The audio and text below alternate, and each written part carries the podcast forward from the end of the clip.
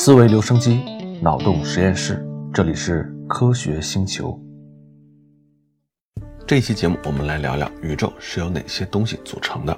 我们人类到底理解了其中的多少？自古以来啊，人们就对这个世界充满好奇。对于很多问题，一开始人们对它的关注，并不来自于什么实际的需求，而是纯粹的好奇。你想象一下，有两个原始人教授，他们拿一块大石头去撞击另外一块小石头。可能啊，在他们的语言里，就把这个东西叫粒子对撞机。很多人类的问题都是关乎于这个世界的根本，比如说宇宙是由什么组成的。当原始人看着石头块的时候，他很可能就直观的认为，大的石头块就是由小的石头块组成的，那小的石头块呢，就是由更小的石头块组成的。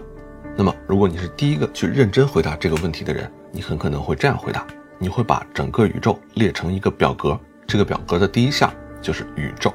然后它下面有很多的分项，这些分项包括我、你、这块石头、那块石头、大象、山羊、小山羊、山羊的腿，等等等等。但是用这个方法有一个很大的问题，就是这个列表会特别特别的长，因为它需要包括这个宇宙上每一个人、每一块石头、每一只山羊。如果你还要通过这张列表表达这些东西的组成部分，那这张列表就会无限的长。当然，它还要包括这张列表本身。那你说我就不列出物体内部的组成部分了，哎，那这张列表又会变得特别的短，只有一项就是宇宙，那这张表也就没有什么用了。更重要的是啊，这张列表并不能帮你真的找到问题的答案。一个让人们满意的答案，不仅是用来揭示这个宇宙的复杂性，还要揭示它内部最简单的原理。它不仅要说明我们四周有无限多的东西，还需要为我们进行简化。比如你上中学学习的元素周期表，哎，它就是干这个事儿用的。人们希望它看得见的。摸得到的、听得到的每一样东西，都基于元素周期表的这些基本元素。宇宙的构成原理啊，和乐高积木差不多。大的东西是由小的东西一块一块拼起来的。当我们把一个大的东西细分下去的时候，最终会遇到一个特别简单的小积木块。那世界上所有的东西都是由这个小积木块组成的。哎，这样多简单呀！实际上啊，像乐高积木一样，元素能组成宇宙里的很多东西，比如说恒星、岩石、尘埃、动物。植物等等，那一个古代的科学家就可能会这样猜测：很可能元素的种类是无穷的，石头可能是由石头元素组成的，空气是由空气元素组成的，火是由火元素组成的。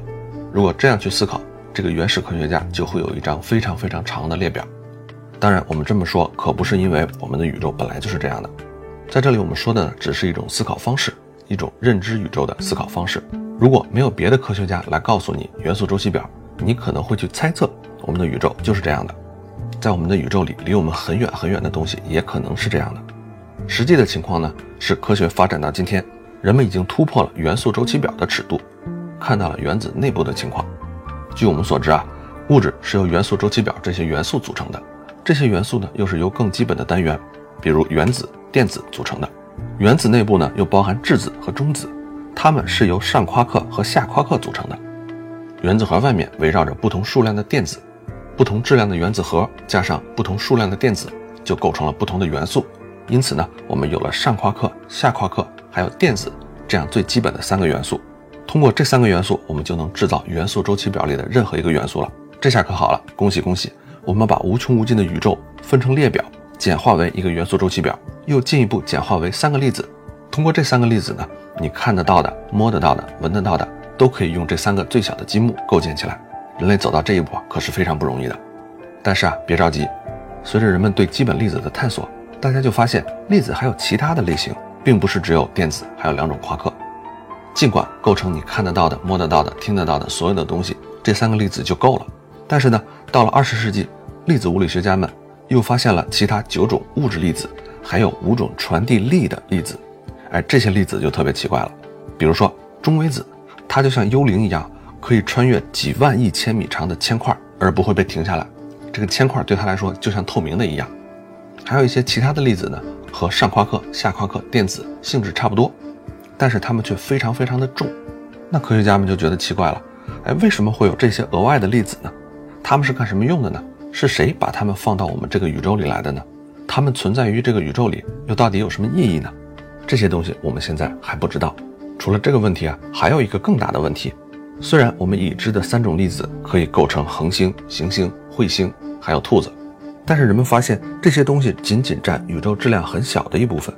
目前我们大概知道的一切东西，包括物质还有能量，那我们日常接触的这些，在整个我们所知的宇宙里，这些普通的物质和能量只占百分之五。其实啊，它们不应该叫普通物质了，它们才应该叫特殊物质。那我们说的这百分之五，就是恒星、行星，还有这些星球上的所有的东西。除了这百分之五，还有百分之二十七的东西，我们称为暗物质。另外还有百分之六十八是我们更完全搞不懂的东西，科学家们管它叫暗能量。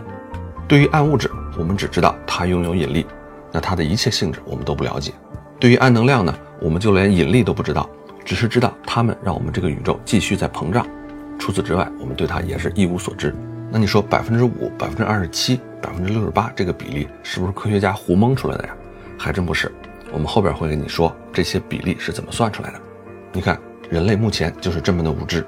打个比方，就好像好几千年以来，人们一直在研究一头大象，研究了几千年，终于摸明白了，才发现我们只是摸到大象的一根尾巴而已。听到这个消息啊，你可能会有点失望。原来我们人类探索了这么多年，就知道这么一丁点东西啊。但是啊，其实你也没有必要感到失望。你想，小的时候呢，我们会经常听到那种英雄探索世界的故事，比如说哥伦布发现美洲大陆。但是到今天，世界上所有大陆都已经被发现了，那所有的小岛也都已经被命名了。这个时候，你还会对探索地球上的新大陆感到兴奋吗？不会了。但是，人类对宇宙的了解还远远没有走出自己所出生的这座小岛。你想象一下，如果人类只开发了这个星球上百分之五的土地，这时候如果你是一个探险者，你是不是会觉得非常的激动啊？实际上呢，人类就是刚刚开启一个全新的探索时代。一方面呢，我们知道自己所知甚少。另一方面呢，我们也正在建造一些了不起的新工具，比如大型的粒子对撞机，去揭示这个宇宙最深刻的秘密。很可能两百年以后的人看我们现在的认知，就像我们现在看原始人一样。想到这里，你会不会为我们的无知而感到高兴呢？下面我们就先聊一聊暗物质。现在的物理学家们相信，在已知的宇宙的物质和能量里，有百分之二十七是所谓的暗物质，这个比例还是挺吓人的。这意味着宇宙中大部分物质。不是我们已经研究了几个世纪的物质，那暗物质到底是什么东西呢？它离我们很远吗？它还是就在我们身边？它会对我们造成威胁吗？事实上，暗物质无处不在，此时此刻你就在暗物质里待着。暗物质的发现是来自于天文学家，他们发现星系的自转和质量让人觉得有点困惑。你可以想象一下，有一个转盘，转盘上面呢放着很多的乒乓球，如果你转动这个转盘。那边缘的乒乓球就会被甩出去，自转的星系差不多就是这样的。因为星系在旋转呢，所以里面的恒星就有被甩出去的趋势。是什么东西让这些恒星不被甩出去呢？当然就是引力了。一个星系转得越快，就需要越多的引力来拉住这些行星。反过来，如果你知道了一个星系的质量，就能反过来推测出这个星系可以转得有多快。第一开始呢，天文学家是通过观测一个星系里面恒星的数量。来猜测整个星系的质量，但是当他们用这个数字计算星系的自转速度的时候，这些东西就对不上了。人们发现星系的自转速度远远高于人们通过质量推测出来的自转速度。换句话说，这些恒星啊，本来应该从星系的边缘飞出去，就像刚才咱们说的那个转盘上面的乒乓球，而实际上呢，这些乒乓球没有飞出去。为了让这个自转的速度合理，科学家就必须在计算中让这个星系的质量增大，这样才能把这些恒星拉拢在一起。但是呢，人们又看不到这些额外的质量从哪而来，于是人们就想啊，如果每个星系都有一种很重的东西，但是呢，这种东西又看不见，这个事儿就说得通了，对吧？但是这个推断其实是非常特别的。天文学家卡尔萨根说过这样一句话：特别的推断需要特别的证据。那么除了计算，人们又找到了哪些证据来证明暗物质的存在呢？其中一个非常重要的证据叫引力透镜，也就是暗物质使光线弯曲的一个观测现象。天文学家有时候在观测的时候会发现一些奇怪的东西，他们会在某一个方向上看到一个星系的图像，稍微移动一下望远镜，他们又会在另外一个地方看到一个一模一样的星系。这两个星系无论是形状、颜色还是光线都一模一样。那这是怎么回事呢？为什么会在一片星空上看见两个同样的星系呢？后来啊，人们就发现，如果有某种非常重的东西，而且这个东西你可是看不见的，这个东西正好处在你和这个星系之间。那这个现象就有了合理的解释，这个不可见的重块呢，充当了一个引力透镜，光线从那个星系发出来，向左发射了一道光，向右也发射了一道光。这两道光贴着这个不可见的重物质飞行的时候，又会被弯折回来，聚集到一点。当这两束光线聚集的点正好是你观测的这个点的时候，你就会看到光线从左右两个不同的方向飞过来，也就是在两个不同的方向看到了同样的一个星系。这种效应其实在整个夜空中非常非常的常见。这也就意味着非常重的物质似乎无处不在。那这个呢，就是人们找到的第一个非同凡响的证据。第二个非同凡响的证据是碰撞的星系。几百万年前，两个星系团冲向对方，发生了一个史诗级的碰撞。当然，我们不可能现场直播的看到这个碰撞啊，因为这个碰撞的过程发出的光要花几百万年才能达到地球。当两个星系团发生碰撞的时候，它们的气体和尘埃会呈现非常壮观的景象，巨大的尘埃云被撕裂。这可以说是一场非常豪华的烟火表演，但是啊，天文学家在观察这两个星系团碰撞的时候，注意到了另外一个现象，在碰撞点附近呢，他们发现了两团暗物质，当然这个暗物质是不可见的啊，只不过呢是天文学家发现附近星系发出的这个光线呢，被暗物质团给扭曲了，这就证明了两团巨大暗物质的存在。奇怪的事情是，这两团暗物质沿着碰撞的方向运动，好像什么事儿也没发生，就互相穿过去了。那天文学家把这些信息放到一起梳理了一下，推理出这样一个事实：曾经啊有两个星系团，每一个都包含一些常规的物质，就是恒星、行星、气体、尘埃等等。除了这些常规物质呢，还有就是暗物质。当两个星系团发生碰撞的时候，大部分的气体和尘埃撞到一起，互相撕裂。但是暗物质撞到另外一团暗物质会发生什么样的情况呢？人们什么都探测不到。暗物质团会继续运动，穿过彼此，就好像它们都是透明的。当然，星系里的恒星也会相互穿过，但那是因为它们在太空中太稀疏了，它们并没有碰撞到彼此。也就是说啊，这两团巨大的物质团互相碰撞的时候，它里面的暗物质团互相穿过去了，普通物质团互相发生爆炸。所以从本质上讲啊，碰撞将这些星系中的气体和尘埃给它剥离了。那上面说的这两点呢，就是天文学家找到了暗物质存在的两个证据。暗物质是非常奇怪的。它和我们熟悉的东西不太一样。关于暗物质，我们就知道以下几件事儿：第一，它有质量；第二，它不可见；第三，它和普通物质不发生什么反应；第四，它和其他的暗物质，哎，居然也不发生什么反应。最后一点就是它并非躲在远处，暗物质倾向于聚在一起，形成一个大的物质团，并且呢，它很喜欢和星系待在一起。人们没有在没有星系的地方单独发现暗物质。这就意味着，此时此刻的你很可能就待在暗物质里面。你仔细想想，就会觉得非常奇怪：一个东西明明就在那里，我们却看不到。这也就是为什么研究暗物质会非常难的原因，因为我们和它没有什么相互作用啊。说到这儿，我们就得先说说普通的物质它的相互作用是什么样的。物质的相互作用一共有四种方式。第一种是引力，如果两个东西有质量，它们彼此就会相互吸引。第二种相互作用是电磁力。如果两个粒子带有电荷，这两个粒子之间就会产生电磁力。电磁力可以让两个东西相互吸引，也可以让两个东西相互排斥，这取决于它们带有的电荷是相反的还是相同的。你可别觉得电磁力离我们生活很远啊，实际上你每天都会感受到这种力。当你站在地上，并不会被地球的引力拽着陷到地球里面去，你会觉得有地板支撑着你。那这个地板支撑你的力是什么力呢？实际上它就是电磁力。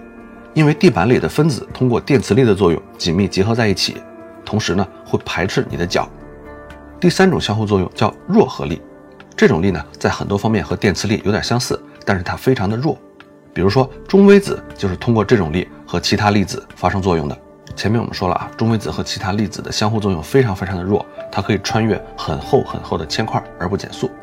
弱合力虽然非常的弱，但是当能量非常高的时候。这种很弱的力会变得像电磁力一样强。事实上，现在最新的研究已经证实，就是这种弱作用形成了电磁作用。那么最后一种作用叫强合力，这个在我们日常生活中接触的就不太多了。它是在原子核内部把质子和中子粘在一起的这个力，没有了它，原子核内部带有正电荷的粒子就会互相排斥，四散而逃。也就是说，这个强核作用力实际上要比电磁力要大很多，它才能把质子束缚在一起。但是呢，这种力的特点是它的有效范围非常的短，一旦两个质子的距离稍微大一点，这种力就不存在了。这里你需要对这四种作用方式换一个角度来看待。你可能想象啊，大自然中一共有这四种作用力，那我们人类呢，就是把这四种作用力一个一个的发现出来。事实上可不是这样的。在某种程度上，物理学和植物学有点像。我们目前不知道这些力为什么会存在，我们只是记载下了我们观察到的情况，然后把这些情况给它用四种相互作用方式给它归类。我们现在根本就不知道这四种力到底它是不是统一的一种作用方式，我们甚至不知道这四个力构成的列表是不是一个完整的列表，只能说是到目前为止，我们能用这四种力解释粒子物理中每一个实验的结果。那么说完这四种相互作用，我们就可以来说说暗物质了。首先，暗物质有质量，所以它有引力。但是关于它的作用，我们能够确定的信息也就只有这些了。截止到目前啊，科学家们认为它不参与电磁作用，也不会反射或者发出光线。暗物质似乎也没有弱合力和强合力。也就是说啊，所谓暗物质，就是我们只能看到它和其他物质通过引力发生相互的作用，其他三种力它一概不具备。有质量的东西，我们就管它叫物质。然而我们又看不到它，所以我们才把这种东西叫做暗物质。说到这儿，就存在一个问题了：那暗物质是由什么构成的呢？对于整个宇宙的构成，我们只研究了最简单的百分之五。我们不能假装知道暗物质是由某种暗物质粒子构成的，我们也无法忽视这个比例高达百分之二十七的暗物质，对吧？直到现在，世界上最聪明的大脑们都还不知道暗物质到底是什么东西。我们知道它存在，知道它的大小，也知道它大概的位置，但我们就是不知道它由什么粒子构成的。我们甚至不知道它是不是由粒子构成的。正因为我们了解的物质占这个宇宙的比例还不到百分之五，所以其实我们是在用一种特殊的物质来推广整个宇宙的构成。这就好比你走进一个幼儿园的小班，里面有二十个小朋友，你随便拽出了一个小朋友，观察他的个头、胖瘦、性别，然后你就猜测整个这一个班二十名小朋友全是这样的性别、样貌和个头。如果你这么推测，那你肯定会出大错。那我们该怎么去推测暗物质呢？为了取得进展，我们还是要有一些猜测，先有一些猜测。然后我们用既有的知识进行一些推论，最后还要设计一些实验进行测试。那你可能说，暗物质说不定就是由一种我们未知的生物组成的。当然你可以这样想，但是它太难验证了，所以它在科学上不是首选项。一种比较简单和具体的想法就是，暗物质是由一种新型粒子构成，这种粒子我们还没有发现，它们以一种我们还不了解的作用力，非常微弱的和普通物质相互作用。人们为什么猜测暗物质只包含一种新型的粒子，而不是五种、八种、十二种呢？这是因为这样最简单，这样的想法会优先得到检验。那如果你猜暗物质有十二种粒子构成，那你怎么去检验呢？我们只能先从最简单的假设开始。当然，暗物质也完全有可能由好几种粒子组成，就像普通的物质一样嘛。你想象一下，也很有意思。这些暗粒子可能有各种有趣的互相作用力，可能产生暗化学反应，没准儿还有暗生命的存在。目前啊，这个猜想中的候选粒子被科学家称为 WIMP，它是一长串英文单词的缩写，意思呢是弱相互作用的大质量粒子。这里的弱相互作用就是人们猜测它通过一种新的力和我们这种普通的物质发生作用，这种作用非常非常小，差不多就类似中微子和普通物质发生作用的这个级别。那我们怎么知道暗物质粒子是通过一种新型的力，而不是已有的力和普通物质发生作用呢？这其实我们也不知道，只是我们希望是这样的。因为已有的力我们解释不了，而一种新的力呢，我们有希望能探测到它。物理学家们设计了一些探测这个假想暗物质的一些实验。一个经典的策略就是将一个容器装满被压缩的低温惰性气体，容器四周呢全是探测器。一旦气体中一个原子被暗物质撞上，这个探测器就会响起警报。遗憾的是，迄今为止这类实验还没有找到任何暗物质，一个粒子都没有找到。相关的设备要变得足够大。足够灵敏才能探测到暗物质粒子。另外一个方法呢，就是用高能粒子对撞机来制造暗物质，让普通的物质粒子使劲的加速，拼命加速，然后让它们撞到一起。这种对撞能把一种物质转换成其他的物质。你要知道，在这种对撞里面，粒子并不是通过内部的重新排列，然后变成一个新的粒子，而是说消灭了旧的物质，产生了新的物质。换句话说，你在对撞之前，很可能不知道你在寻找什么。撞了之后呢，你又可以造出几乎任何新的粒子来。现在最前沿的科学家们每天做的工作，就是在高能粒子对撞机里面撞撞撞，希望撞出一种新的粒子，帮助我们来发现暗物质。还有一种方法，就是把望远镜对准我们认为暗物质高度集中的地方，其中离我们最近的就是银河系的中心，那里似乎有一个很大块的暗物质。这里有一个思路，就是两个暗物质粒子很可能会随机碰撞，并且因此毁灭，生成新的粒子。那这个新的粒子很可能就是我们普通的物质。如果这样的反应发生的足够频繁，那么通过这种对撞产生的普通物质粒子就会满足特别的能量和位置分布。人们希望通过望远镜来发现这个过程。当然目前也还没有成功。最后我们来总结一下，目前啊人类所有的发现和进步都没法解释宇宙的本质，而暗物质呢是一条非常重要的线索。现在人类的水平当然那比原始人是不知道高到哪里去了，但是暗物质甚至还没有出现在我们的宇宙数学和物理模型中，就更别提我们的教材里面了。这事儿想想还真的挺难受的。宇宙中有这么大量的东西，每天都在悄无声息地拉扯着我们，但我们连它们是什么都不知道。我们人类还真不敢声称已经了解了宇宙了。你可以想象一下，如果暗物质由某种新的粒子构成，我们又能通过高能对撞机制造并且控制它，那会怎么样呢？如果在发现这个暗物质的过程中，我们发现了以前从来不知道的物理定律，甚至发现新的基本作用力，或者是这些基本作用力相互作用的新的方式，那会怎么样呢？如果我们在探索的过程中发现的这些新的作用力、新的粒子，能够让我们以新的方式来控制目前这些常规的物质，又会怎么样呢？这个其实就是基础研究给人类带来最大的好处。当我们在追问一个物质它到底是什么的时候，这个问题看起来没有什么意义，但是在我们刨根问底的过程中，会发现一些意料之外的东西。比如说，通过研究相对论，我们搞出了 GPS 卫星导航；通过对量子世界的探究呢，我们又搞出来了互联网和手机。那天知道搞清楚暗物质是什么这个过程中，我们能获得多少神奇的技术和知识啊？那关于暗物质这一小节我们就聊到这儿，下一期我们来聊一聊暗能量。